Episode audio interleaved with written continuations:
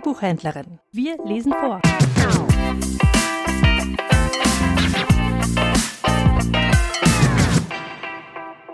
Widerstand und Ergebung von Dietrich Bonhoeffer Briefe und Aufzeichnungen aus der Haft 11. April 1944 eigentlich wollte ich dir in den Feiertagen schreiben, aber ich hatte infolge vieler sehr gut gemeinter Besuche weniger Ruhe, als mir lieb gewesen wäre. Nicht einmal einen Brief an Maria konnte ich fertig kriegen. Ich habe mich aber eben doch schon so an die Stille des Alleinseins gewöhnt, dass ich nach kurzer Zeit immer schon wieder danach verlangen habe. Ich kann mir gar nicht vorstellen, den Tag wieder einmal wie früher oder gar so wie du jetzt verbringen zu müssen.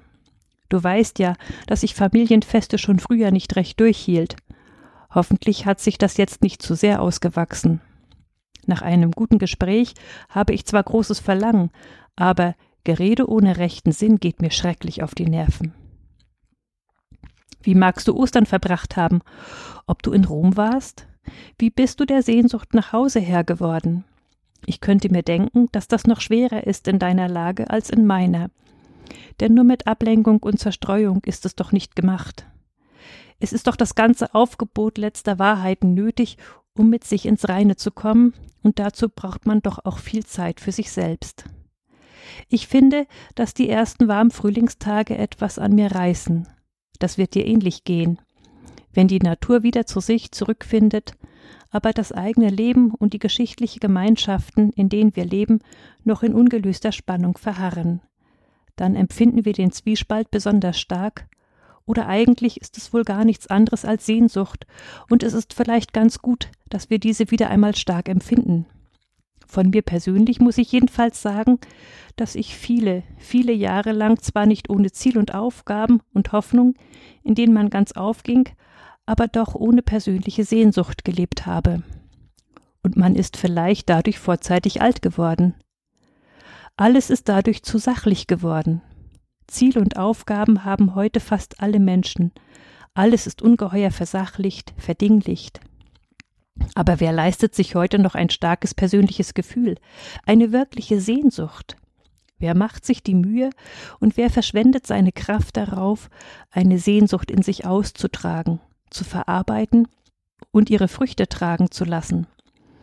Die paar sentimentalen Radioschlager mit ihrer gesuchten Naivität und leeren Primitivität sind der klägliche Rest und das Maximum dessen, was man sich an inneren Strapazen auferlegen lässt. Eine schauerliche Verödung und Verarmung. Demgegenüber wollen wir ganz froh sein, wenn es uns noch etwas kräftiger packt und die Schmerzen, die damit verbunden sind, als Reichtum ansehen. Hohe Spannung geben starke Funken. Oder stimmt das physikalisch nicht? Dann übersetze du es in die richtige Sprache. Die Zeit zwischen Ostern und Himmelfahrt habe ich seit langem besonders geliebt. Auch hier geht es ja um eine große Spannung. Wie sollen Menschen wohl irdische Spannung aushalten, wenn sie von der Spannung zwischen Himmel und Erde nichts wissen? Hast du eigentlich das neue Lied mit? Ich erinnere mich genau daran, wie wir mit dir Himmelfahrtslieder kennenlernten, darunter das, was mir bis heute das Liebste ist. Auf diesen Tag bedenken wir. Übrigens beginnt in diesen Tagen das zehnte Jahr, seit wir uns kennen. Das ist doch ein ziemlicher Abschnitt. Und wir haben das vergangene Jahr doch wohl kaum weniger intensiv miteinander erlebt als die vorigen unserer Vita Communis. Am 23. April ist Marias Geburtstag. Sie wird ihn noch immer allein feiern müssen. Und ich habe den Eindruck, dass wir beide, ich meine du und ich, erst zur gleichen Zeit wieder nach Hause kommen. Man hat mir gesagt, ich soll mich vorläufig nicht auf eine Veränderung meines derzeitigen Status einstellen. Und das, nachdem man mir bisher alle 14 Tage neue Versprechungen gegeben hat. Ich kann das zwar weder für richtig noch für klug halten und mache mir meine eigenen Gedanken darüber, über die ich sehr, sehr gerne mit dir spräche, aber ich muss mich eben praktisch danach richten, da ich mich mit meiner Auffassung nicht durchsetzen kann. Im Übrigen hoffe ich auf Pfingsten. Gestern hörte ich hier irgendjemand sagen, die letzten Jahre seien für ihn alle verlorene Jahre. Ich bin sehr froh, dass ich dieses Gefühl noch nie einen Augenblick gehabt habe. Ich habe auch noch nie meine Entscheidung im Sommer 39 bereut, sondern stehe ganz unter dem Eindruck, dass mein Leben so merkwürdig das klingt, völlig geradlinig und ungebrochen verlaufen ist. Jedenfalls was die äußere Führung des Lebens angeht. Es ist eine ununterbrochene Bereicherung der Erfahrung gewesen, für die ich wirklich nur dankbar sein kann. Wenn mein gegenwärtiger Status der Abschluss meines Lebens wäre, so hätte das einen Sinn, den ich zu verstehen glauben würde.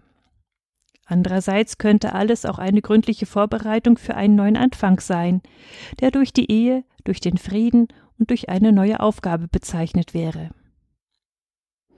Nun will ich für heute schließen. Ich muss noch eine graphologische Analyse machen. Damit verbringe ich jetzt die Stunden, in denen ich nicht recht arbeiten kann. Der Brief ist etwas zerrissen, weil er mit dauernden Unterbrechungen geschrieben wurde.